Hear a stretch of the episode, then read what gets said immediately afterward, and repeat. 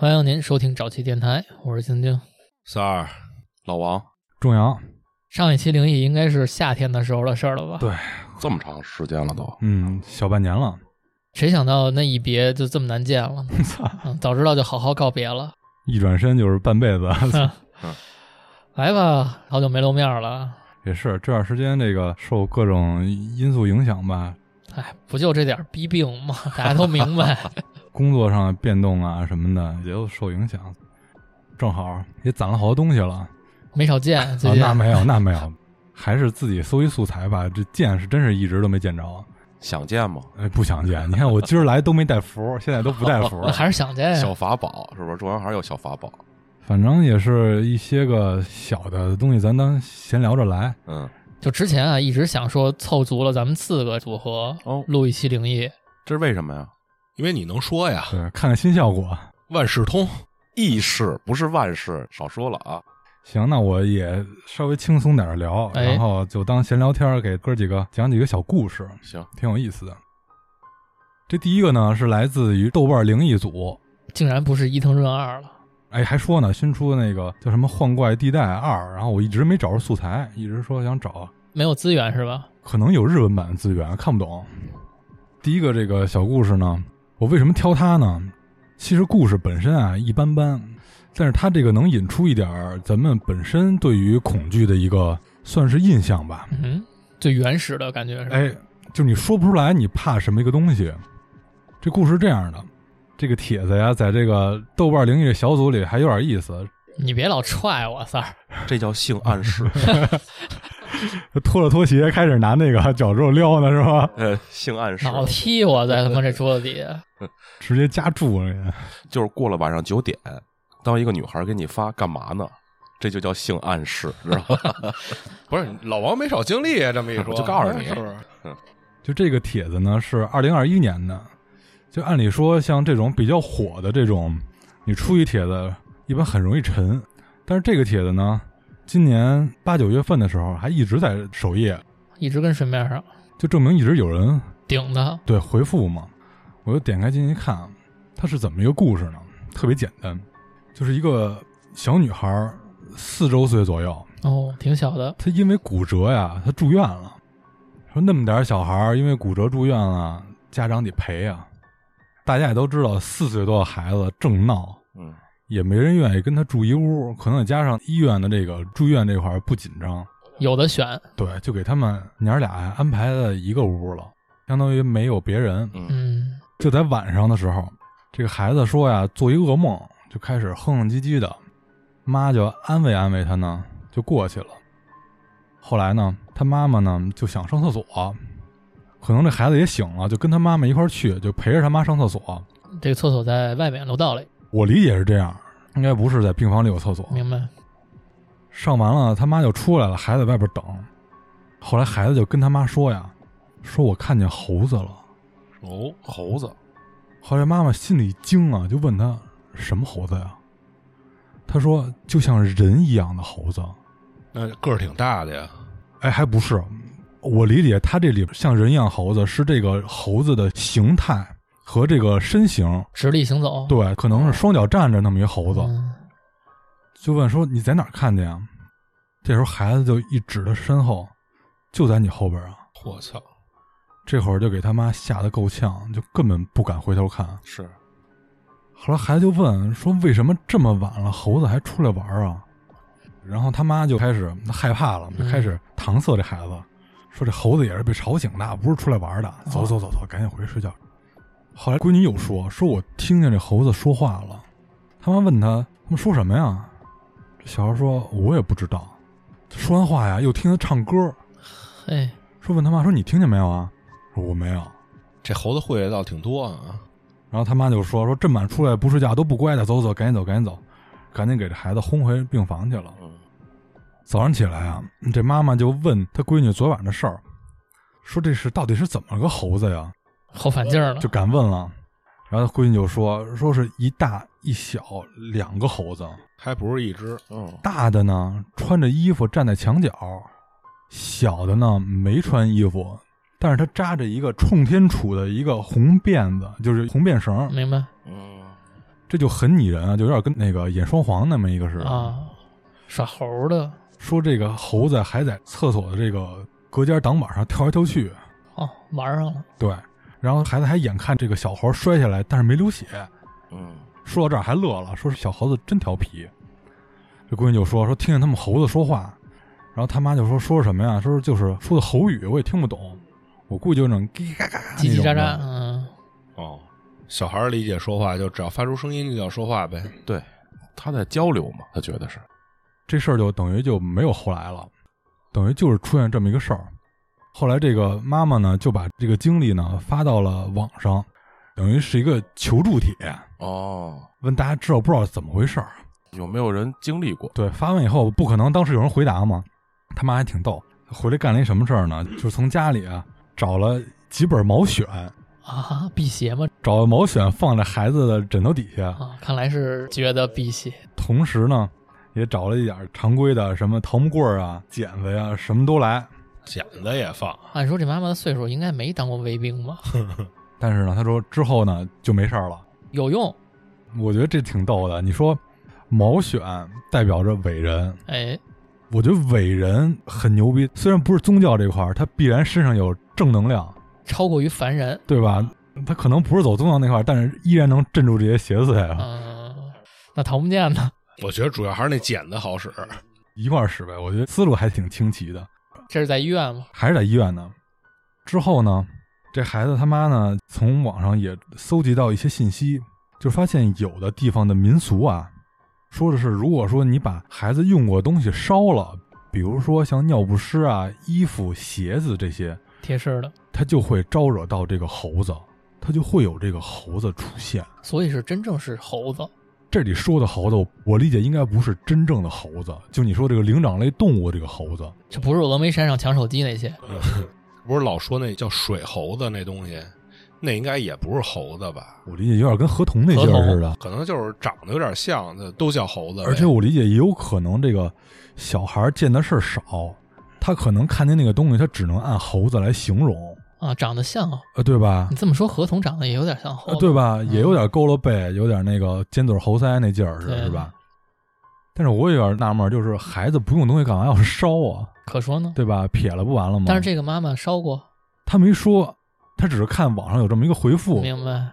这东西说是有点跟民俗那个是东西，说有地方会说这个东西招惹猴子，它会出现，有的地方有这讲，等于他还从这方面搜集到一些信息。嗯，但这猴子并不伤害别人，我理解是，他就折腾，但是会让你看到他，明白？它是一个形象的一个出现。逗你玩会儿，但是你看他这里面还提到了，说墙角还站着一个大人大猴子，一个大猴子，啊，啊那也是一猴子，对对对啊，俩猴子，对，嗯只不过他没那个上蹿下跳，上岁数了嘛，稳重点儿。对对对，就有点跟家长那劲儿似的。出来遛个娃，两人交流交流，是这意思吧？可能是建立了某种连接，对我选这个素材还有一个什么原因啊？就是之所以他这个帖子一直没沉啊，嗯，就是有好多的网友也在后边跟，就是说我小时候也见过猴子，动物园里呃，不是，猴山，也是在这种不应该出现猴子的地方，嗯比，如在家里，比如要了袋儿啊，孙悟空是不是？那对三儿没少见，对，药袋儿上都别出猴子。啊好多人都见过这个猴子。嗯给大家念几个大概的这种回复啊。嗯，真的，我从小也见过猴子，一直百思不得其解。虽然我也见过鬼，但是我现在不知道那个猴子到底是什么寓意。等会儿吧，他也见过鬼，但是他琢磨这猴子的事儿，对，这明显这个猴子跟那个鬼是两码事儿。也就是说，我八岁左右在老家楼房里七层左右，白天中午就有人在搞这个喜事，非常热闹。我家住在三楼，我从楼梯扶手缝往楼顶看，哦，然后就看见两只猴子一直从楼顶的位置往下看我，说这个画面啊一直清晰的记得。比如还有那种说晚上在窗帘后边就有类似于这种猴子似的这种，影子，对，一个九十公分高这么东西在旁边站着，掀窗帘，可能站完以后就跳走了，让你感觉这是一个猴子的形象。那没准他们是真见着猴子了。你像那上面办喜事儿，请个耍猴的来，这个问题是，你怎么知道楼顶上那个是猴子？你想，你对视哦多远呀，嗯，对吧？这也是我刚才说的嘛，小孩你可能对这个东西的描述用的词藻很少，觉得一个小白脸长毛的东西，他就觉得是猴子。嗯然后我在看这个帖子的时候呢，一开始我把这个当做素材了嘛，后来我老觉得能来录音，我没事就会翻一下这个帖子。嗯后来我就回想起啊，人打小啊都会怕什么东西，嗯我就回想我从小有一段时间啊，我对于鬼的理解就是老太太、那是你看《太阳之子》看的吧？太阳之黑风婆是吗？。对，然后以及我对于猴子就是说不上喜欢，多少会有点恐惧。我就印象特别深，我小时候的噩梦里经常会出现猴子。哦特别明显，就我长大以后，我的噩梦全都是上学，啊 就是我现在很少再梦见有什么妖魔鬼怪这些东西了。哦我只要一做噩梦，就是上学，就是老师。说白了，这个东西给我的印象，它就是一个洪水猛兽。对，可能是不太好的印象，哦或者是恐怖的东西。嗯，我先这么说啊，可能不一定恐怖。明白我之所以在我噩梦里也老能梦见猴子这个东西，是不是我也见过，或者是我不记得了？嗯忘了。小时候父母带着你去动物园，让猴子给抢了。我小时候做噩梦啊，啊我老能梦着百宝山。你们知道原来拍那电视剧《中国刑侦大案》吗？啊，那是多大的时候？就是我小时候那会儿，电视都是那种的颜色，在梦里问你说我枪呢？就是压那杀人那拿锤子锤人那个，我操，老做噩梦，做完梦他妈一礼拜梦着百宝山，我那你小时候还是喜欢看，哎，你别说白宝山长得是挺丧，是吧？嗯，然后也是问问咱们这些听友说有没有也对猴子这个东西有恐惧的，对。嗯，后来我就顺着这个思路想嘛，嗯猴子这个元素也经常被用在这个沾点诡异的或者恐怖片的里边。你琢磨啊，《歌剧魅影》第一幕那个拍卖会拍的第一个东西就是那个猴子玩具。你看很多那个有那种恐怖片或者是那什么片有那个一上来谁小猴拿一小叉搁那哒哒哒哒，对吧？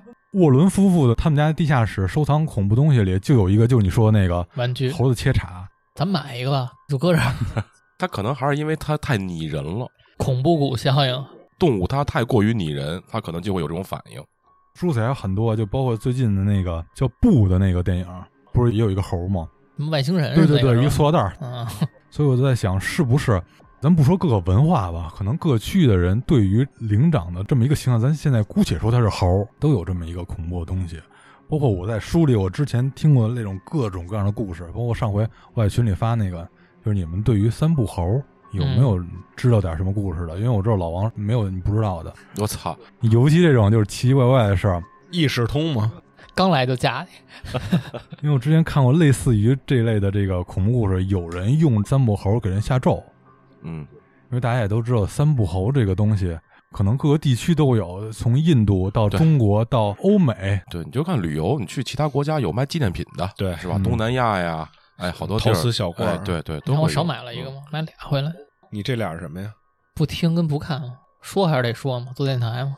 包括你看纹身，包括那种 Chicano 那种风格里，也经常会出现三不猴这种题材。嗯还有一个就是我刚才说的这个老年人，我带我闺女来过一回嘛，就是我闺女就怕老年人，我知道，就是有老话讲啊，这个孩子看见老人，嗯，因为孩子眼睛干净，哎，他只要对看见老人乐，老人也高兴，因为有这个暗指的就是可能这老年人他长寿。嗯，如果说这孩子老看见老人就开始哭，老人也不高兴。就老人他们有老话讲嘛，啊有孩子看着自己哭，证明自己可能哎忌讳，有这么一说。意识通。通义士，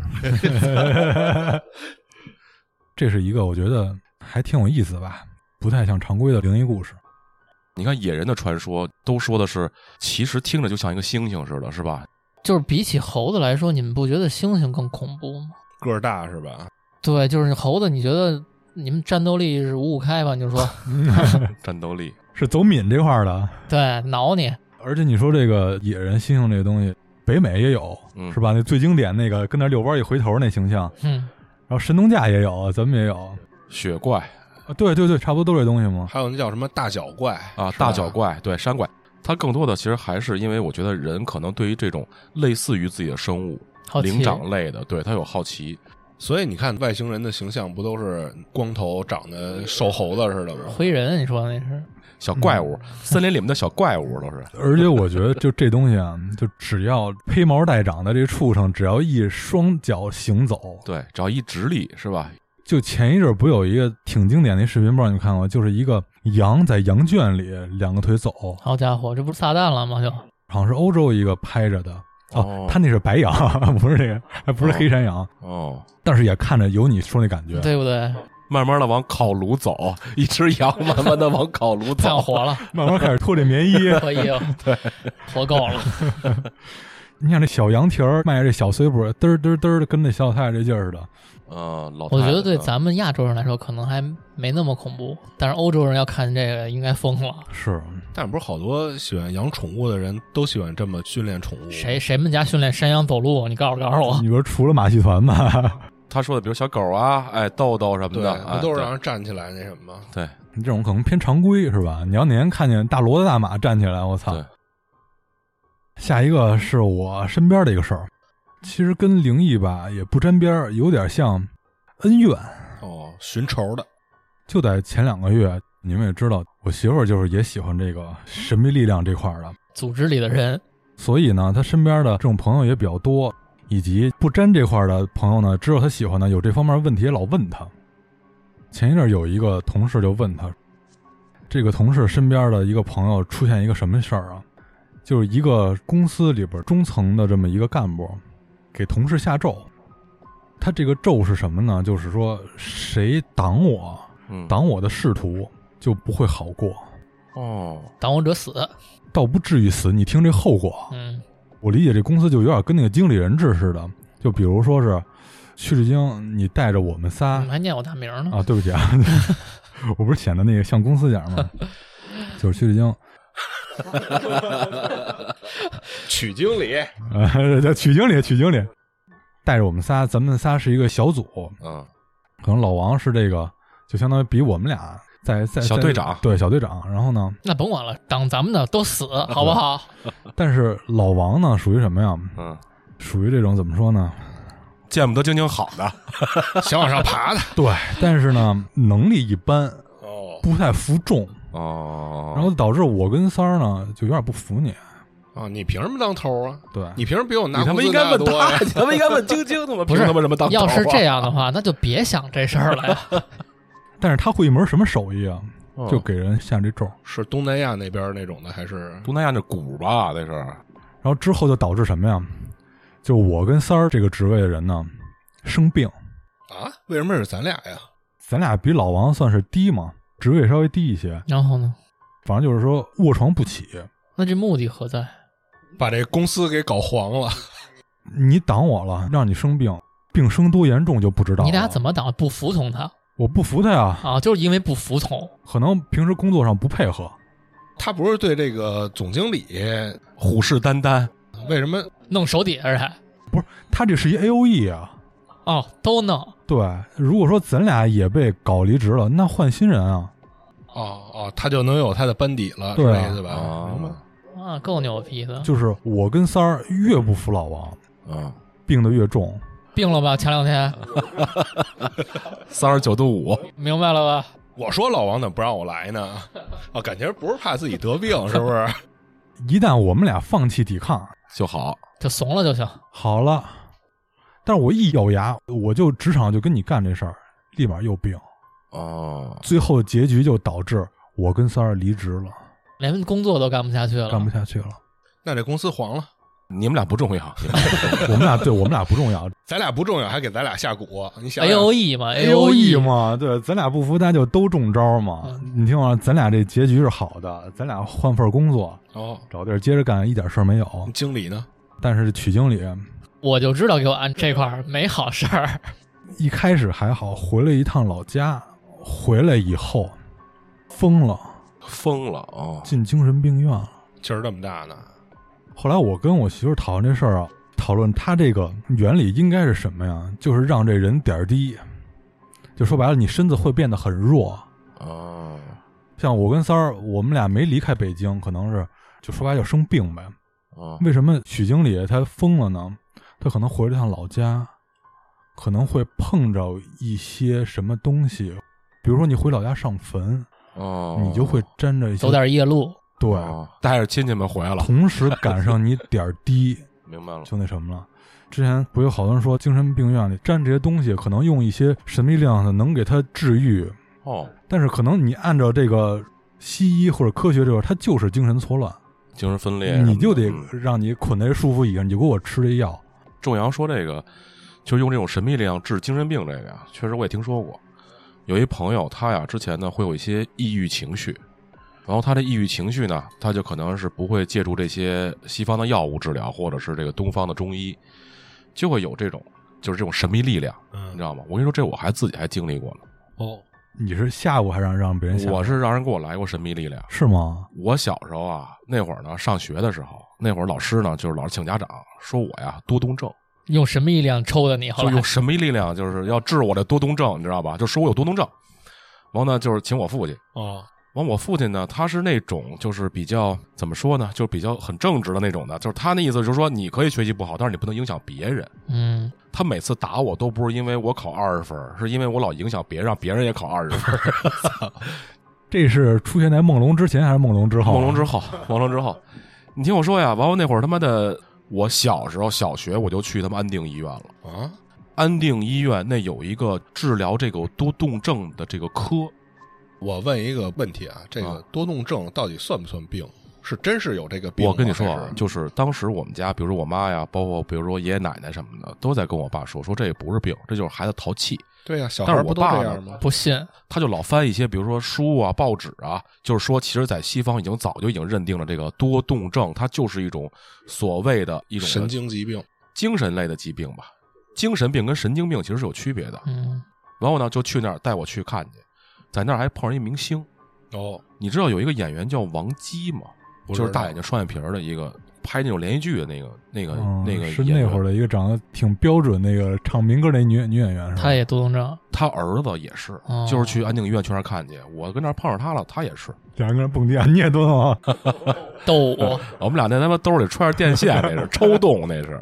你说起多动症，我看过那外国的电影啊，里面那不用看一，看《乡村爱情》里叫赵四儿的，那叫抽动症，其实就像你说的这个，就是没事就抖一下，没事那个叫抽动，多动是闲不住。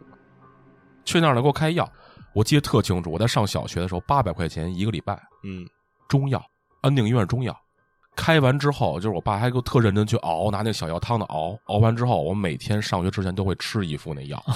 我跟你说啊，巨牛逼，就不动了，就他妈睡着了，所以巨傻逼。压着有安眠成分，你知道吗？就是你吃完了就困。后来我跟我爸说，我说我操，这个我要睡觉，你别打我、啊。你敢说我操？啊，我就跟他说，我说我他妈要睡着了，你别打我。他说为什么？因为我困。我说不信你吹试试。嗯，就是反正一上课就睡，睡完老师也不说我影响别人了。后来呢，感觉这个不太行，因为我没法上学了，影响我学习了。于是我爸的同事可能跟我爸说说呀，有一地儿，说那地儿啊，说是有一个什么大仙儿什么的，就准备弄这个。我爸呢没跟我说，放暑假啊，说带你去旅游去，他就说带我去玩去，说让我去他们那个同事他们家大洋房。那会儿那个年代，大洋房就是农村，就带我去了。说带你去吃涮羊肉去，哎，一叔叔家里，我他妈那么我他妈那么他妈那么他妈馋，我操！完后呢，去农村啊，说你跟这儿先住一段时间，我就住那儿了。住那儿完之后呢，前几天比如说带我下田，干农活儿，干 给你卖那儿了，忆苦思甜去了，就是他也不让我干，就让我看着我去田头看看他们，比如收点东西什么的，罚你。伤害动吗？再动他妈刨地来，告诉你，给我他妈流放宁古塔什么的，我忘了大概具体的啊，反正一个礼拜左右。有一天晚上，那叔叔啊开一个小松花江那小面包，嗯，带我去另外一个村我记得特清楚是晚上，哦，在村儿里有一老太太，去老太太他们家，那老太太呀看了我之后就跟我说几句话，我当时我什么都不知道，就说了几句话，完后那老太太啊拿一个碗含了口水往我脸上喷。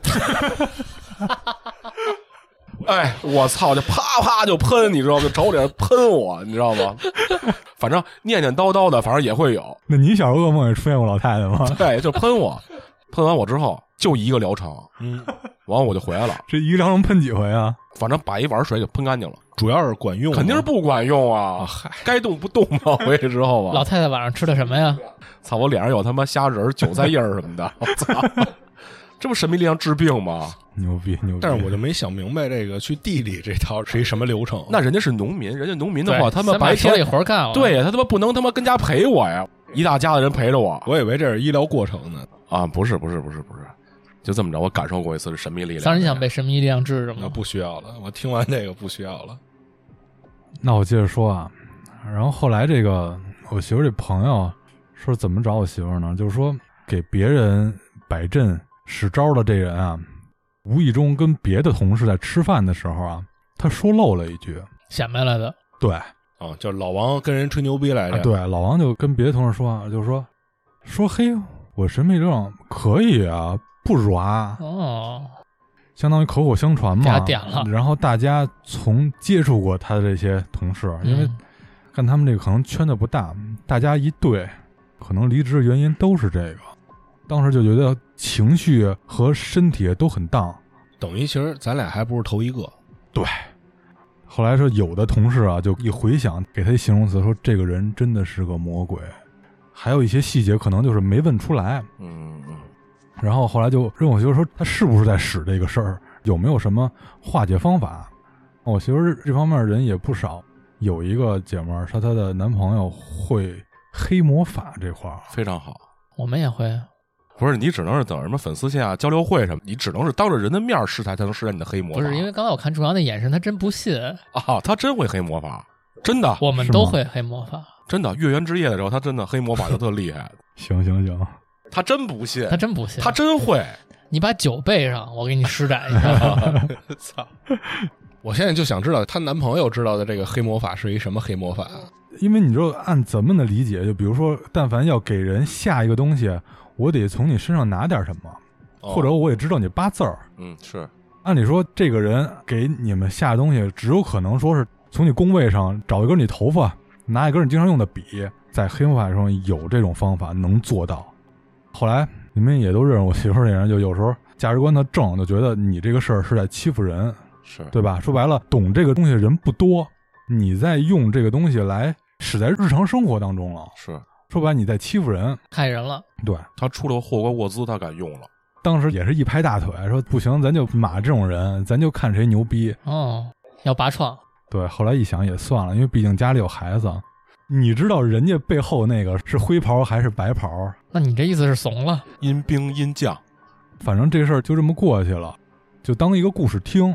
嗯，但是我就想说，这两年这个经济环境这么好，嗯大家可能都会借助于一些神秘力量来帮助自己处理一些事儿，哦，你不知道吗？还能这么玩呢？对，现在越来越多的人信这些东西。赶紧吧，别录了，赶紧学学吧！我操，给我魔法一下。你就魔法让那寿喜锅老板以为那店是你的，你知道吧？对，我先把吃饭的事儿解决了。你把那款给退了算你牛逼，我就信了。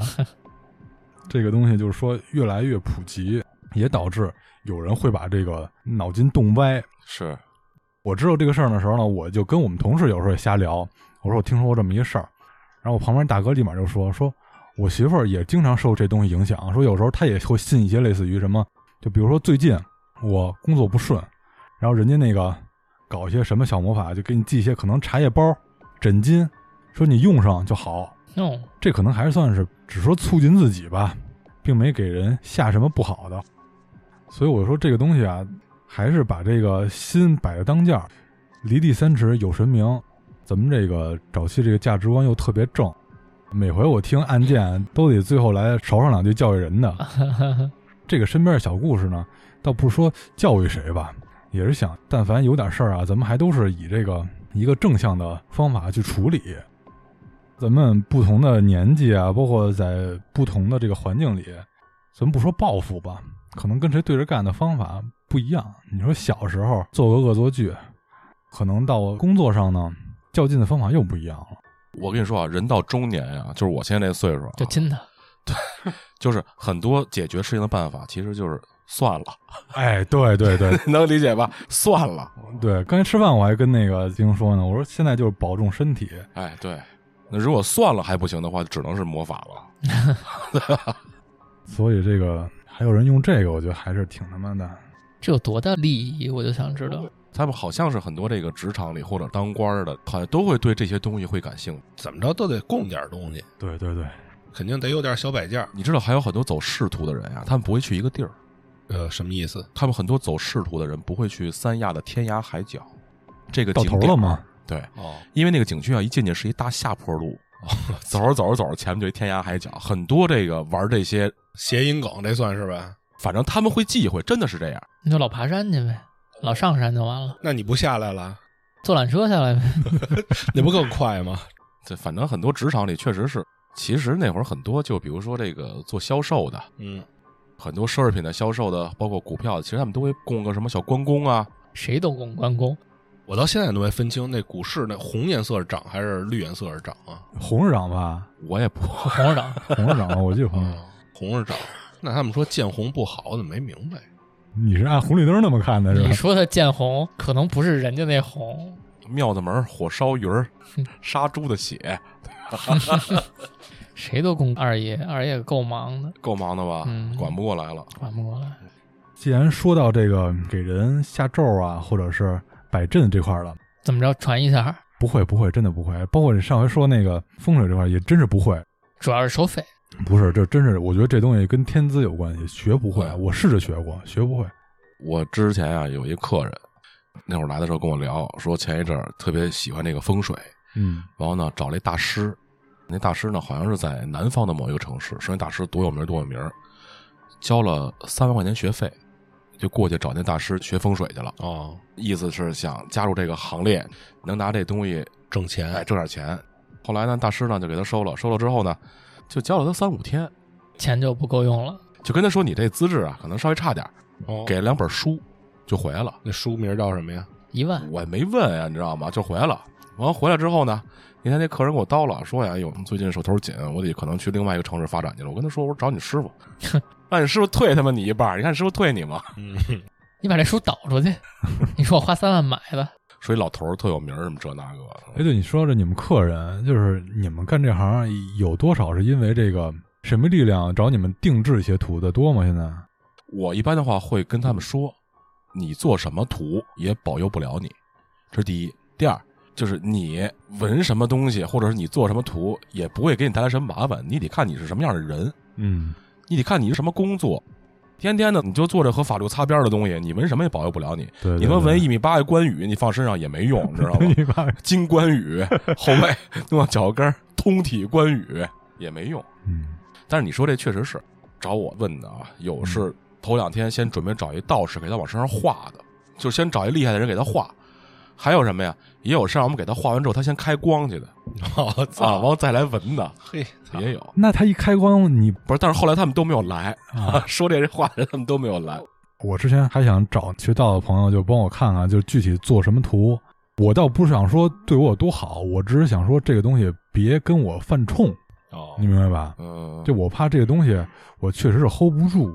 就比如说，你看像你胳膊上这骷髅，我媳妇就老说，嗯，她就说你别扎这个。我过两天我还有呢，还一串儿，我还一串儿呢。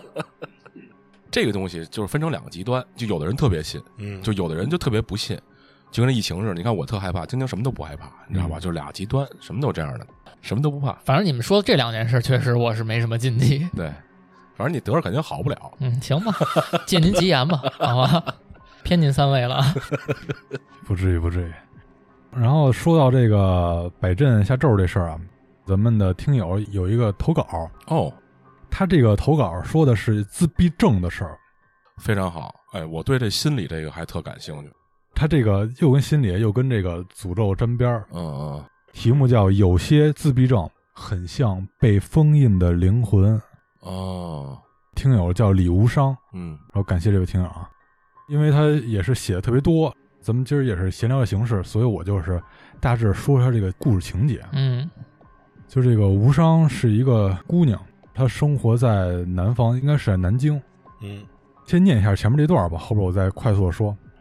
这是一个我与自闭症少年相处的真实故事，也有些无法解释的神奇之处。嗯从来我没想过这段经历可以投给灵异，是因为我之前听另一个电台的灵异节目讲到自闭症的一些状态和丢魂儿有些玄乎的事儿，不能说完全对不上，所以记录了下来。是这样，他邻居啊有一孩子，邻居，对邻居嗯是一个零九年的男孩儿，有轻度自闭症，嗯他让引一个完全不沾边的名儿啊。三儿啊，行，叫三儿。嗯，三儿，这轻度自闭症啊，不像典型自闭症那样异于常人，他没有什么，比如数学啊什么特别牛逼的那种点。说这个三儿这个智商水平呢，跟正常人一样，嗯但是呢，他很容易在这个情绪啊和这个状态陷入在一件事儿里，没法跟外人交流，嗯，就有点像，比如说，钻牛角尖儿，轴比如说玩一个什么宝可梦游戏啊，一直跟那玩，就没法跟 外人交流交流不了那。种状态。明白明白，而且他跟外人交流从来不看别人的眼睛，避开眼神，对，而且呢，当外人跟他交流的时候呢，就答非所问。比如你问他：“你作业写了吗？”他就回答：“我奶奶换了窗帘。嗯”如果说你非要跟他交流呢，你就得双手固定住他肩膀，就跟那样晃他似的，问他，得问个五六遍，嗯，他才能说出来。那他上的是正常的学校吗？这应该够呛，应该也不是，嗯是吧这够呛。我感觉这个有点不像自闭症了。我跟你说啊，仲阳到现在为止说的这些情况啊，是特别典型的自闭症。哦，等仲阳说完之后啊，就是我跟你说说这心理这块儿，就是我对这个心理疾病这块儿，我还真的是有研究过的这些东西。你接着说，问一个事儿嘛，得那么晃悠他，问五六遍。但是随着他年龄增长呢，这个问的次数也减少了。说这个邻居家这个阿姨，就这个三儿他妈，是一个很率真随和的人，嗯，她不想让这个孩子在外人异样的眼光中成长。怕被受歧视呗。他这个阿姨曾经跟他说过呀，说他找人看过，说这个三儿啊只是被封住了。从此以后呢，也经常带三儿去庙宇看，嗯就是主动的找这个孩子跟这个僧人聊天。想解解封，对，但是呢，还是没有结果。嗯，封的够死的。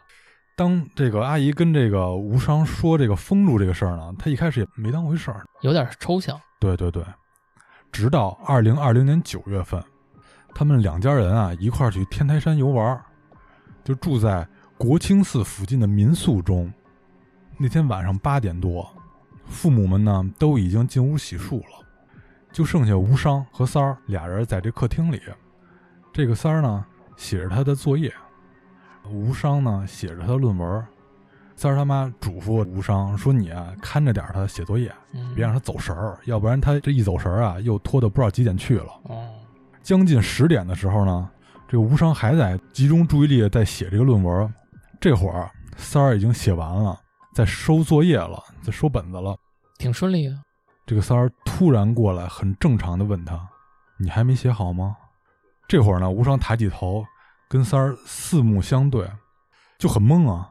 突然之间，他就是正常了，然后随口说一句：“啊，我还没呢，你先回去睡吧。”这会儿三儿又说：“那你怎么办啊？你要一个人在这写吗哦，还会关心人了。？”这会儿这个无伤就有点慌了，一种诡异的感觉就油然而生了。因为他原来一直接触的是那个，不正常的。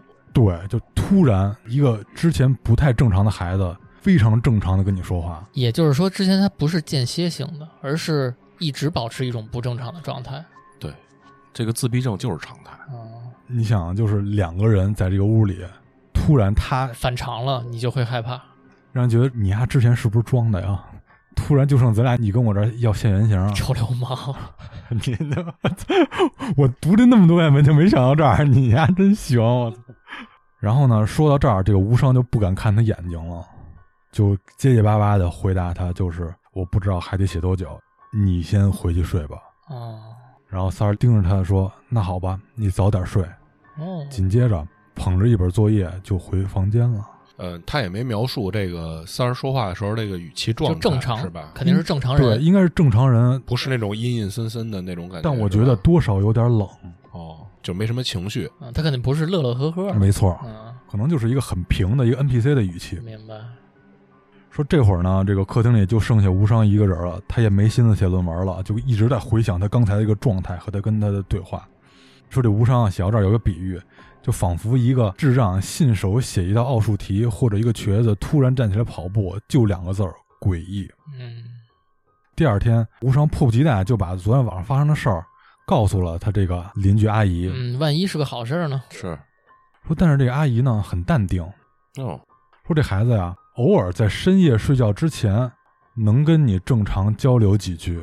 哦，之前一直没有说两个人在一块儿写作业。晚上对，这是唯一的一次，然后让他碰见了。因为他们出去玩嘛，啊，那阿姨跟他说说，每当我碰到这个状态呢，我也会刻意的跟他多聊几句，就有点像我把你这个正常状态给再延续一下，嗯，能不能把你这个正常的这个算是灵魂什么给你逗出来，多留一会儿给你勾出来或者怎么着的。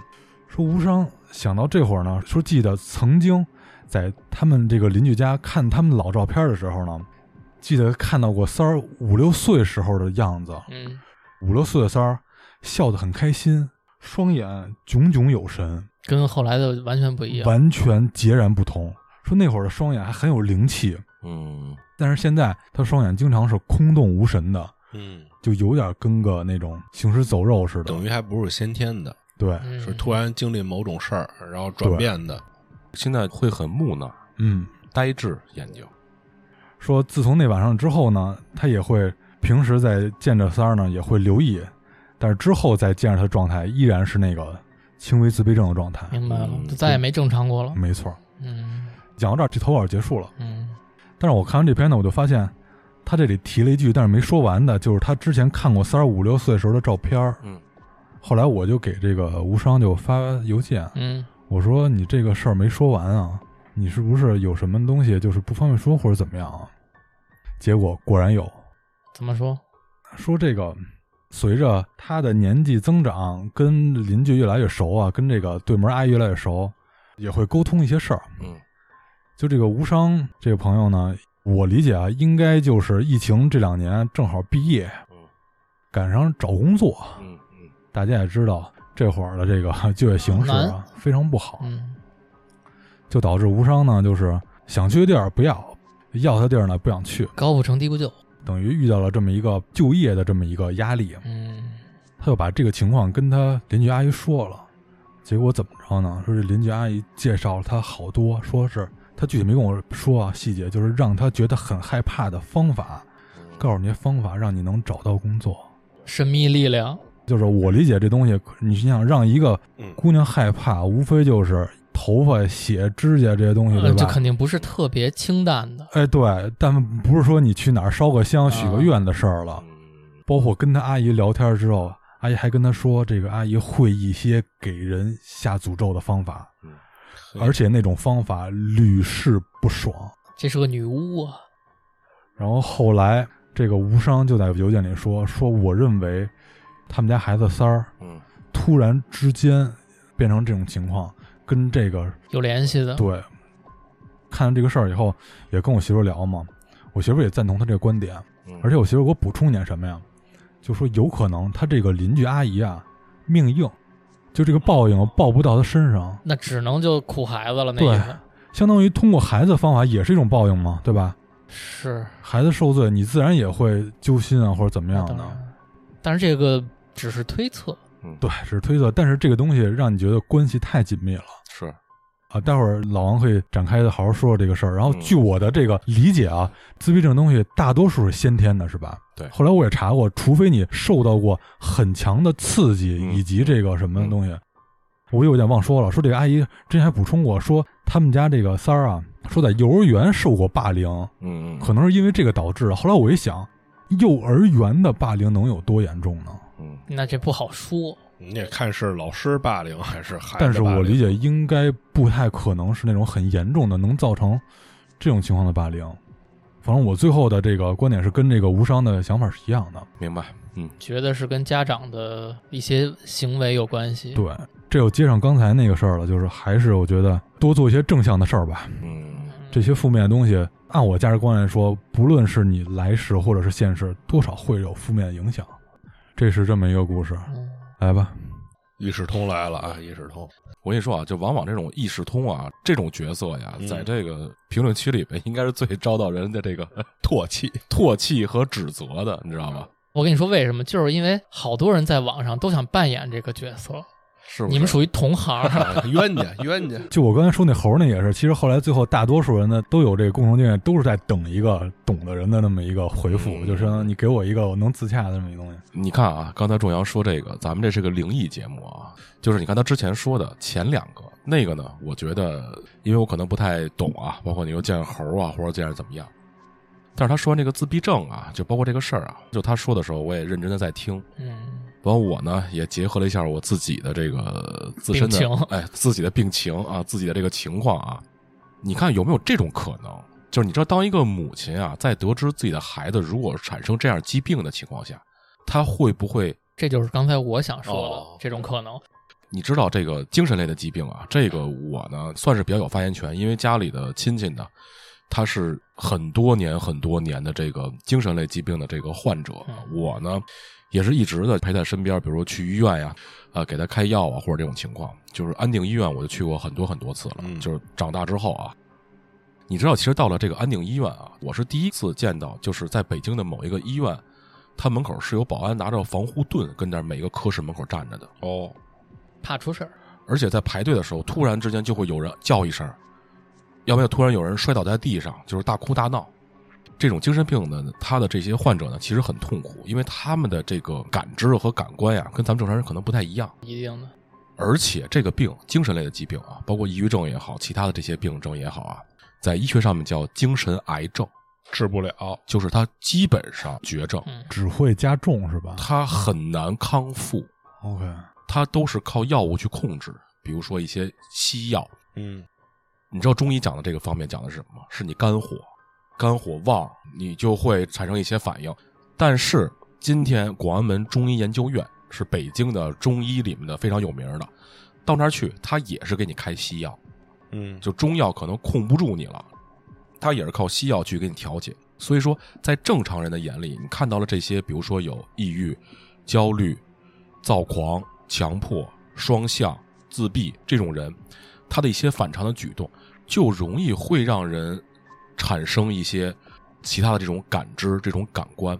你看，当一个母亲知道自己的孩子可能患这种疾病的话，天塌了，就是天塌了。那除了这些手段，他会不会去考虑一些其他的，对吧？非正常类的，比如说寻求一些巫术、对，一些方法自学，他慢慢的，其实他自己也会走上歧途，他也会走上。嗯，对，，这两件事儿可能是有联系，但是因果不一样。对嗯，谁先谁后呢？对，反正我听到这个故事，我的下一个反应可能是这样。哎，我也是这么想的。我跟你说，当时仲阳就是被封闭的灵魂，这个是一个特别特别准确的形容自闭症的一个词。嗯这个病症的患者给你的感官，他就是被封闭住的灵魂。嗯你知道，其实有很多这种词汇去形容这种类似于精神疾病的啊，其实都是很简单的。比如说，你看像自闭症叫嗯被封闭住的灵魂，你知道抑郁症是什么吗？嗯，叫善良的小心眼儿，哦，，OK，就是很善良，但是你很容易极端，你很容易钻牛角尖儿，精辟。叫善良的小心眼儿。这个就是形容抑郁。你看现在很多人一说网上可能这段时间这几年大家过得不太好，可能会有一些心情低落，那个你只叫你有抑郁情绪，但是并不代表你说我叫抑郁症，因为真正的抑郁症包括双向，他们会大喜大悲。嗯，现在我会很高兴，然后突然一下就转阴天了。不好意思，我插一句，嗯，是不是到自闭症的时候就已经作用到生理了，是吧？所有的这些精神类的疾病啊，嗯它很多都是以抑郁而起，嗯抑郁引发的焦虑，嗯抑郁引发的躁狂，抑郁引发的强迫。你看，像自闭症，它又是另外一个分支，他的行动力、他的语言，可能跟你的外面的人他是交流是不会说是很顺畅的，他可能就是被自己封固住了，在一个自己的世界里面，他们的学习能力会变得很慢。嗯他们可能比如说到了十多岁，到了二十多岁，可能还会像一个小孩一样，他们害怕与陌生人接触。但是刚才这个咱们这听友他说，就是在某些时刻，他突然像正常人一样。我觉得这个其实在这个自闭症里面，他也会是有这种的状况出现状况出现的。对，因为他说他是轻度的自闭症嘛。啊，轻度都这样。我跟你说啊，重度的自闭症就是你看他的那个精神状态，嗯，完全颠覆了你对一个正常人的所有的认知的观点，就完全都是不一样的。哦，包括你看他一开始说他的这些说话的这些状态呀、包括眼神，这个病一般都是从小的时候，或者是有那种极大的心理上的那种冲击，但是我觉得霸凌这个应该达到不了。嗯，我也觉得是。嗯刚才我只是从听友投稿的这个内容来听啊，我觉得这个邻居这一家子啊，最起码他们对待听友是没有什么坏心思的，对对对，甚至很亲近。嗯，你想，他母亲说他儿子是在有的时候跟他能表现出来那种正常的反应，但是这个男孩却在私下跟这个听友相处的时候表现出来了，说明他很信任他。没错，然后说到他母亲，他母亲就算是会一些这种可能不太好的法术，但是他是怎么着暴露给听友了呢？他是因为哎你找不到工作，你太痛苦了，那这么着吧，阿姨帮你想想主意。嗯，而且我跟你说啊，往往得这些精神类疾病的人，他们都是善良的人。你就看个坏人，哪他妈杀人犯，我操，我是他妈怎么着什么的，很少。嗯，听友的这家邻居，最起码对你来说，他们是好人。对，但是我要说点，可能他们用的方法不太好，对对吧？就是我刚才分析，你看有没有可能有病乱投医了？就是他们的方法不好，你可以选择不做嘛。对对是，但是他们跟你说出来的时候，出发点是好的。没错没错。嗯对，刚才老王说其中一点啊，我特别有感触，嗯就你说的这个精神类的疾病，在中医层面是这个肝火，嗯贴到我身上有一个什么事儿啊？因为我之前一直没说，就是我闺女在一岁半的时候，她有几天啊，一直连续的发低烧。嗯因为我闺女这个体质呢，平时是三十八度以下正常嘛，啊，是是是，小孩儿嘛，嗯对。但是那段时间非常反常，低烧嗜睡，哦，嗜睡，精神头不好，一天可能总共她醒来的时间啊，也就一个小时。一个小时，当然是最严重的时候，哦可能一开始是四五个小时，后来越来越嗜睡，哦、而且是你放不下，挂在你身上吊着你，你稍微放下就哼唧。明白明白，坑姐啊，对后来发展到最后一天，我们两口子就是在沙发上抱着他一宿，嗯你想非常难受，给大人都快拖垮了。医院也去过，去过，后来我第一反应就是这个事儿不是这么解决，，OK，然后我呢也算是第一回吧，求助了一个学名叫出马仙儿，嗯。嗯，好像小名也这么叫。他等于就是直接一看就说你们家孩子肝火旺，导致你这段时间身子比较虚弱，嗯。嗯，导致他身上有二十个，多少？嚯，这个是动物啊，是是就什么都有，他那意思是，应该就是灵体，哦，灵体，OK，导致你那小孩不太好，逐渐积累的，现在身上二十个，我操！我一想两个足球队，我操！嗯然后人家当时就是给处理了一下，立竿见影啊，哦，当天晚上就能放下睡觉了，过两天没事人一样。哦，但是人家还嘱咐一句，说你们家孩子呀肝火旺，嗯让他这个气性别那么大。对，说大概说是在几个月以前，我忘了啊，说是身上开始挂这些东西。嗯我一推断啊是什么呀？那会儿正好我们家的育儿嫂走了，他有点不适应。于育儿嫂离开了我家，当然是好聚好散啊。是是，那个腰不行，我们就不让他看了。嗯但是我闺女之前一直跟育儿嫂睡，习惯亲近的一个人离开她了，对于那么小的一个孩子来说，一个很亲近的离开是对于他很大的打击。你们家育儿嫂是从多大开始请的？月嫂一走，她就来了，哦，那时间确实够长。无缝衔接，而且一直跟育儿嫂睡，而且关系也一直很好。等于说这个肝火旺，其实就是气大伤肝，是这意思吧？他会着急，着急，对，呃，我理解，就他肝火一旺一着急，情绪一低，整个你的人的状态对对对对，点儿很低。哎，那你们去医院，比如说儿童医院呀，他们是怎么说的呢？就像这种情况，我忘了一般都是查血常规，是吧？三十八度五以上吃退烧药，那会儿都没放那么高，是给开了点什么妈咪爱那种，类似于什么正常生就肠对胃。对肠道的事儿。对，因为肝火嘛。嗯对他等于你查不出这毛病啊，他等于是按一个最那什么的方法明白给你明白敷衍了，最保守的。对，给你哎敷衍，嗯等于你你没毛病，人家也不给你开药。是是是，所以刚才老王一说这肝火旺，我一下想到这个事儿。对上了，对，肝火这个东西，因为中医嘛，他们会觉得肝会影响你的情绪。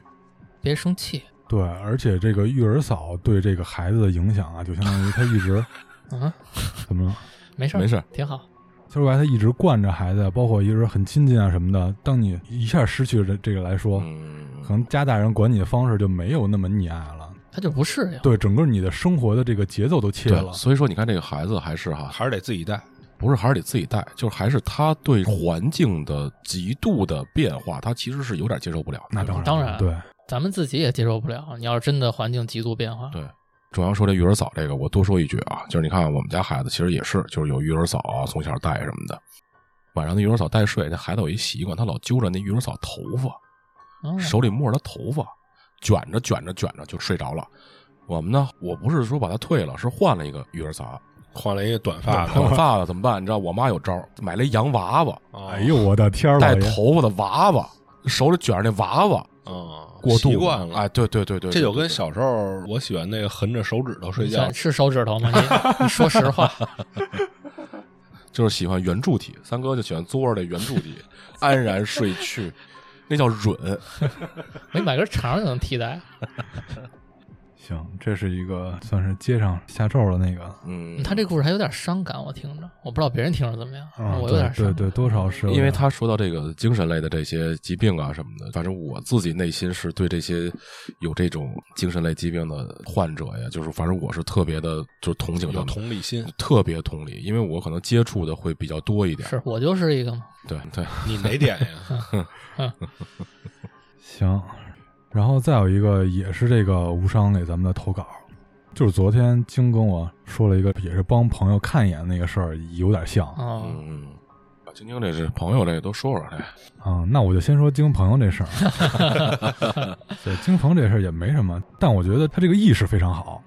这晶是先找的我媳妇儿，可能也觉得我媳妇儿的法力比你高，比我强一些。我直接问他就行了吗？但是呢，我媳妇儿就推给我了。结果说他接不了这活儿，对，是一个我们都认识的没朋友。然后呢，觉得最近啊，看见点什么，嗯，不是一般的害怕嘛？就往这方面想，是不是这个原因？就想找点那个正道的光给震一震。我就赶紧找一个道长朋友，就跟他叙述下这个事儿。后来我说，嗯你能不能隔空帮人处理一下这样？道长倍儿逗，我现在阳着要处理也只能隔空。啊，我插一句，说这隔空这事儿还挺逗的。啊，之前我不是那个我闺女经历过那事儿吗？是后来再有发烧啊，我老第一方面先往那块儿想，我倒不是说迷信不去医院，先入为主了，对我说咱把这事儿给排除了，嗯我该干嘛干嘛，这事儿就好处理了，对不对？该去医院验血，开点小药，好了得了。就是前一阵儿，然后十一那会儿不是过来之前，我闺女有点咳嗽，嗯，然后就是找这道长说那个，道长还能治咳嗽呢。听我说呀，啊，特逗。也卖药，我说这孩子发烧，我说您帮我看看身上干净不干净。然后那个道长说没事儿，说但是我有一辙能治。嗯，我之前治过，成功过一回，这个不保证成功啊。治过多少回，成功过一回，成功那么一两回，但是靠泡但是这个不保证成功，你可以试试。我说行，嗯说你去接一碗水去。我说什么水？喷脸吧，说不喷脸。那不行，那他妈治多动症的，那喷水。那必须得老太太喷，我说什么水？他说就是能让孩子喝的水。我说行，拿一小碗。说来，咱俩微信开那个视频。我说行，开视频，就照着自己脸嘛。说不是照你，说你开后置摄像头。我说行。说你拿着手机别动啊，你对着这碗水。就一开始我是手抱着我我闺女，我不知道她要对着这碗水对多长时间。啊，我操！我就这时候抱着闺女，我知道对着水。说你别动啊，我说我上坛什什么？帮你弄一下。哦嗯，对。要起法了，我给听成他妈 要咳的那个痰了。我说上痰，我跟你说，你好不了。我跟你说，上痰啐你脸上，隔空给你吐过来。那他妈痰吐你脸上，给你家脸上吐一包。我跟你说，赶紧离家远点儿，他他妈劈着我，我操你！然后我就这手抱着闺女，我这手拿着手机，谁知道他这个那么长时间，啊然后我手一抖，你这不能动，你别动。啊我说不动，过了得有五分钟，好了，说让孩子喝了吧，后来呢？没管用，没过来打压一顿去，你没有没有没有，漂亮，人家在说的时候都说了，说这个东西啊，成过一两回，因为毕竟你想你是通过 WiFi 啊，它不一定好使，怪网，我跟你说，这网他妈好点，估计就成了，我估计。换一外罩网就能过来是吧你？给联通客服打一电话，当然我知道这身上是干净的，咱就该怎么治怎么治。嗯，他说这是一小偏方，啊，管用就更好。行不行？试一下，对对对，能不能行试一下。转回来啊，说经营朋友这事儿，嗯，然后人家说来不了，我是说那就也按那个常规的说个八字儿，先给看看。是，嗯，然后我就给那个推过去，然后晶晶给那朋友也推过去了。嗯，然后我本来还满心期待，看见没有？咱不偏锋，八字儿一会儿最后结尾时候说一下。因为之前跟这个道长聊的时候呢，人家也会说出外勤帮着打一些东西的话呢，很专业，你看周阳这个词啊，出外勤。出外勤打东西，就那些武警出去逮毒贩也这么说，但是人家职业操守肯定人家不可能透露别的客户的信息，不可能跟你说这些故事，我就很感兴趣啊，但是我也不好意思问人家。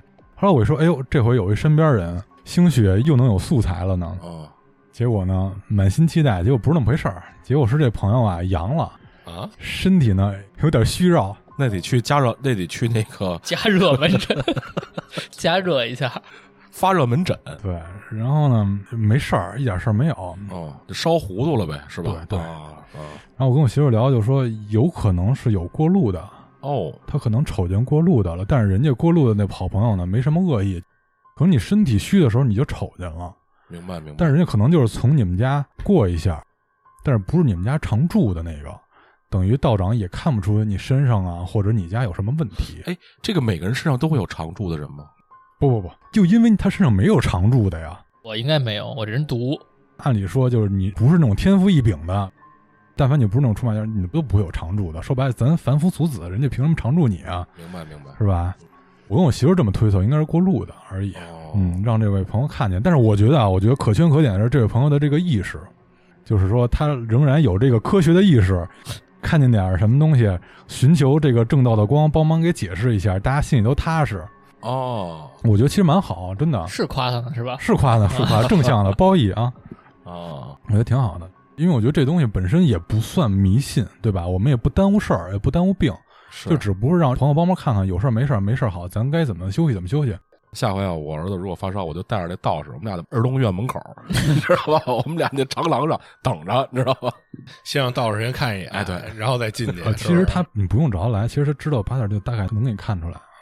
我之前呀、我儿子就有一次发烧，完后我们朋友呢有一个住廊房的，廊房啊，就他们就是叫叫，也是就要这个生辰八字儿喊喊话对喊你，你知道吧？他就跟我说，他们家闺女发烧就是叫，嗯，就是喊，那这个是谁喊都行，还是必须得那个人那人都穿上道袍了。啊？就是别人喊不行，都已必须经换好。换好衣服，对，而且你知道，就是那会儿小孩子小啊，就是我妈有时候，比如我们晚上出去带着孩子，我妈回来就叫着孩子名儿，嗯，就可能老人有这讲儿，啊就是回来一直叫着孩子，一直拍着他，嗯哎，谁谁谁跟奶奶回家啦，就一直拍着回来。哦，可能老人有这讲儿，对，我觉得这应该说白了，跟宗教啊和什么都是一种能量，对吧？啊就跟对对对刚才我讲那故事的毛选伟人的这个正道的光，依然是一种正能量，只不过可能形式不一样，对吧？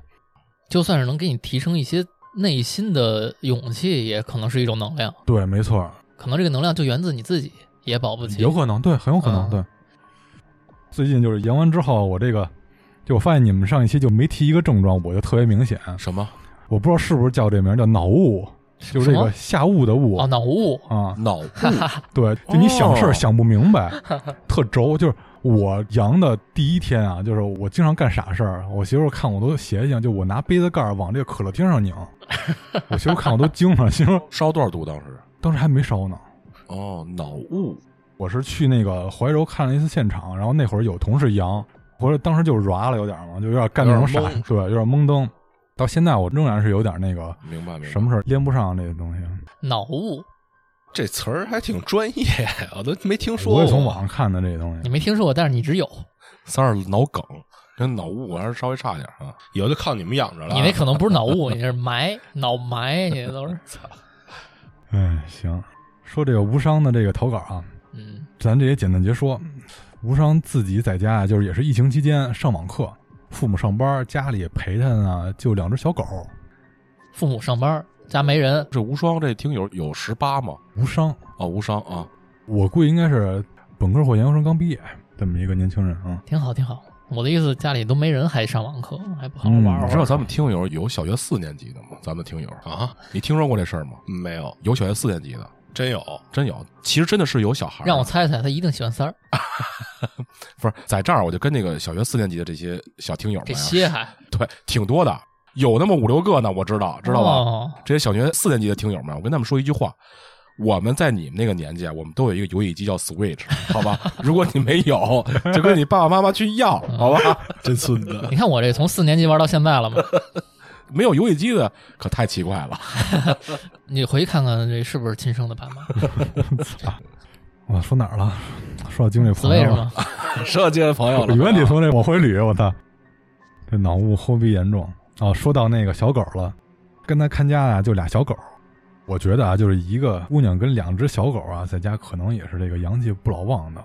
他说他们家俩小狗啊，也都是属于那种八哥啊，类似于吉娃娃这种的。啊，体型小，小乖乖，说但是这狗啊感官很敏锐，嗯，说每天四五点钟，它就会突然警惕。哦，我这眼神像不像那狗？就突然特别警惕，你是有点脑雾，现在 就是会对着空气啊大叫。嗯，我就不学了。操，给你学一个。小狗跟大狗叫还不一样的声音，我不信。我听听。算了算了算了，继续啊，继续。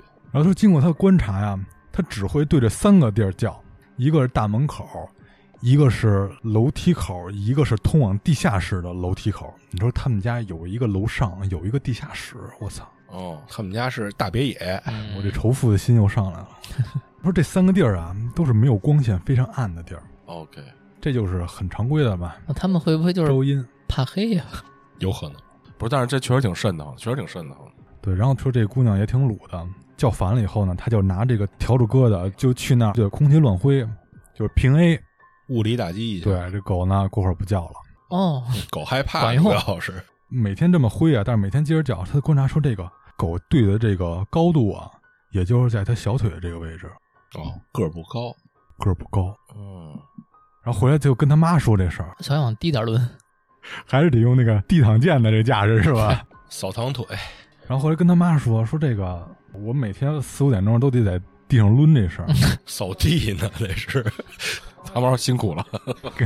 换一墩布下回。然后他妈给了他一个还是挺正能量的一解释，说是不是有可能是土豆回来了？说土豆是他之前养过的一只小狗，哦，说这个无伤啊也很喜欢小狗，可能是故去了。对说怎么着的，说他回来了之后呢，那吴尚友不害怕了，你们愿意叫叫去吧。说再来就是土豆回来了，回来看我来了。哦，过一段时间呢，他母亲去参与朋友的，他说叫什么呀？我也没找着，我就不说了，就类似于做法事的这么一个活动，哦，有点类似于跟祈福啊似的这么这么一个活动。万人僧，但是他这个不是僧人，是一个婆婆。喷水吗？哎，他这个婆婆有点稀的，你听着啊，跟婆婆说这个事儿了，然后这个婆婆就说：“我来你们家看一下吧。”然后这个婆婆呢，她的这个会的这个方法呢，就是跟咱们平时听那些故事呢很像，就相当于她能跟有点通灵那劲儿似的，能跟别的能量对话，但是是以这个问答的形式，就是是与不是的形式回答。有点那碟仙的意思。哎，，对，但是她回答的方式呢是用打嗝。这个无伤形容特别贴切，就是像那种打饱嗝的形式，明白了。说是这个，如果说是就打五个还是几个，然后不是是打十个，你听这个，就等于你你要问一堆问题，他要一直说不是，就这大妈你你得琢磨吧，我只能说挣的也是辛苦钱，没错，血汗钱。就这个投稿的题目啊，就是会打嗝的神婆，实在人，不是说有的那种是会是通过抽烟，有的是立筷子或者怎么着，嗯这是最实在的。对，这是打嗝。之后这过程我也就简单结说，问来问去呢，全家打了一溜遍的嗝啊。他相当于先得通过打嗝辨别这个位置，这个在哪儿，然后再跟他沟通啊。就比如说，你问一问题，你是谁谁对，吗你？在不在这儿呢他？先告诉你是或不是。你说不是，呱呱十个嗝给我说去，然后老太太可能过会儿嗓子都哑了，哎，不是，然后走下一个地儿。说明儿再问吧。这姑娘还是心肠好。要是我，要是我，他妈就瞎问。我说我们家里是有关羽吗？成吉思汗在不在我家里？我当然是肯定这个婆婆问，当然她这问题可能也 靠，不能瞎问。对，尽可能的简练，要不然瞎问你这实在受不了了。简洁说，最后问出来一个结果是什么呀？他们家有两个情况出现。第一是这个无双的父亲啊，他有一个什么爱好啊？他收集佛像。哦，但是这无双的父亲呢，是一个无神论，啊，他就是当艺术品收集。对，就是喜欢这个佛像的艺术价值。当时我就想，我说你们干纹身的为什么工作室都有不动明王啊？好看，也是当这个啊，对吧？也是这个，所以你们不信别老瞎摆。说这个不是特别好，有点对这个神明不太尊敬。哦，然后说有些你需要去给人送到庙里啊，或者怎么着的，你别随便你往地下室一摆，拿块布一扇这样的，哦，这是一点。妥善处理。对，还有一点就是你家有一个孕妇好朋友路过，但是他把他的孩子留在了你家。我操！哦，感情那还不是小狗，所以这就合上他说那个在他小腿那个位置的高度了，哦，我操，这个我有点害怕。等于他把孩子留在了这儿。就是这么一个事儿。然后呢，家里有这么两个事儿得处理啊。是是是，但是呢，因为无双的爸又是一个无神论者，说但凡知道你们娘俩请一神婆来，必须得轰出去，肯定的。不是那他爸收集这佛像都没有作用是吧？也没给他没作用。对，可能你没把人家供起来或者怎么着的，对吧？人家这传统门就不太灵。但是这神婆呢就说：“我处理这个事儿，你们家里人不许出去，而且门窗全关死三天，咱得在家里给你操作这个事儿。老太太也在家里，那谁操作？呀？那肯定指定是那个神婆操作啊。老太太要不在，那就叫他们家居家隔离。哦，当他就是在想怎么能说服他爸这时候呢，正好赶上他爸出差，正好三天。哦，巧了最后的结局呢，就是把这事儿处理了，哦，就一切都 OK 了。这也就合上金庸那朋友什么，就是也是路过，之后小狗们就没叫过了。那可能就正常了呗，嗯，对吧？这是无伤给咱们提供的一个挺好的故事。说这几个其实都挺好的。嗯，然后还有最后一个短的吧，也是无伤这回提的，我就是很短的说，好，可能就是无伤他妈妈呢也有点偏敏感这体质吧。这事很简单啊，就是说他们一家子啊是在那个汶川地震之后，从都江堰出发去映秀镇，也是灾区。对，也是重灾区。嗯，然后呢，那儿有汶川地震的这个震中遗址啊什么的这些。去之前好像是相当于他妈梦见一什么呀？他妈梦见自己怀孕了，然后呢又流产了。哦，流产之后呢，生下这个婴儿呢，把这婴儿放在锅里给煮了，什么？特别离奇是吧？特别荒诞。瞬间这个无双就觉得哇太诡异了，怎么这么变态？他妈也觉得很不安，说这个梦太奇怪了，是不是有什么寓意啊？但是之后呢，机缘巧合，他们要去的那个震中遗址啊，就因为是天气原因就没去了。哦，他们就要奔着那个震中遗址对，应该是要去参观那个震中遗址，就没去了，就回去了，打道回府了。嗯但是就在当天的时候呢，那块儿的那个路发生了泥石流，哦，相当于非常惊险的躲过一劫。之后呢，他们通过周公解梦啊，就说这个东西就是做这个梦，就这个流产这个孩子这个梦，就是会遭遇这个跟水有关的灾难。但如果你把它煮了，就没事儿了，就没事儿破了。等于这是梦的指向性非常准，哦，这么一个小故事。听上去李无伤他们家还是挺有造化的一家人。不知道为什么，我觉得无伤的这些投稿我听的还挺，有画面感的。我反正挺听得进去的。他这几个，其实无伤还有一些别的，然后还有呢，对，还有一个小的，我们可能没有合上今儿的茬儿。之后有合适的再再用。聊到哪儿再用，包括之前那个小关也有，可能都比较短，但是他们是遇不到的，是遇不到，遇到全往那儿扎。包括从漫画啊什么的，也会给大家找一些题材，像之前老说《英雄传二》，但其实也找了好多，嗯比，如说像那个手冢治虫也画过这个偏恐怖的，但是呢，大家都知道人家是画阿童木的那个什么，反正我有点看不进去 不喜欢画风是吧？啊。对，包括人家可能好多故事不太适合讲，嗯，而且人家那个感觉有点深，我可能没理解到点儿上。然后再有什么合适的这些别的题材的，宅着好的也跟大家分享一下吧。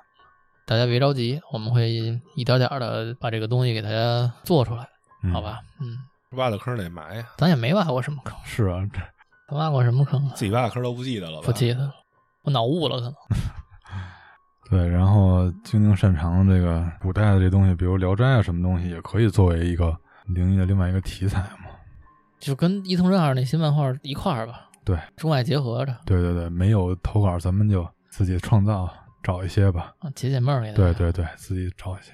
行，那也就这么着呗。好嘞，那咱们就下回再说。嗯，感谢您收听早期电台，我是晶晶，三儿，老王，中阳。下回见啊，拜拜。拜拜。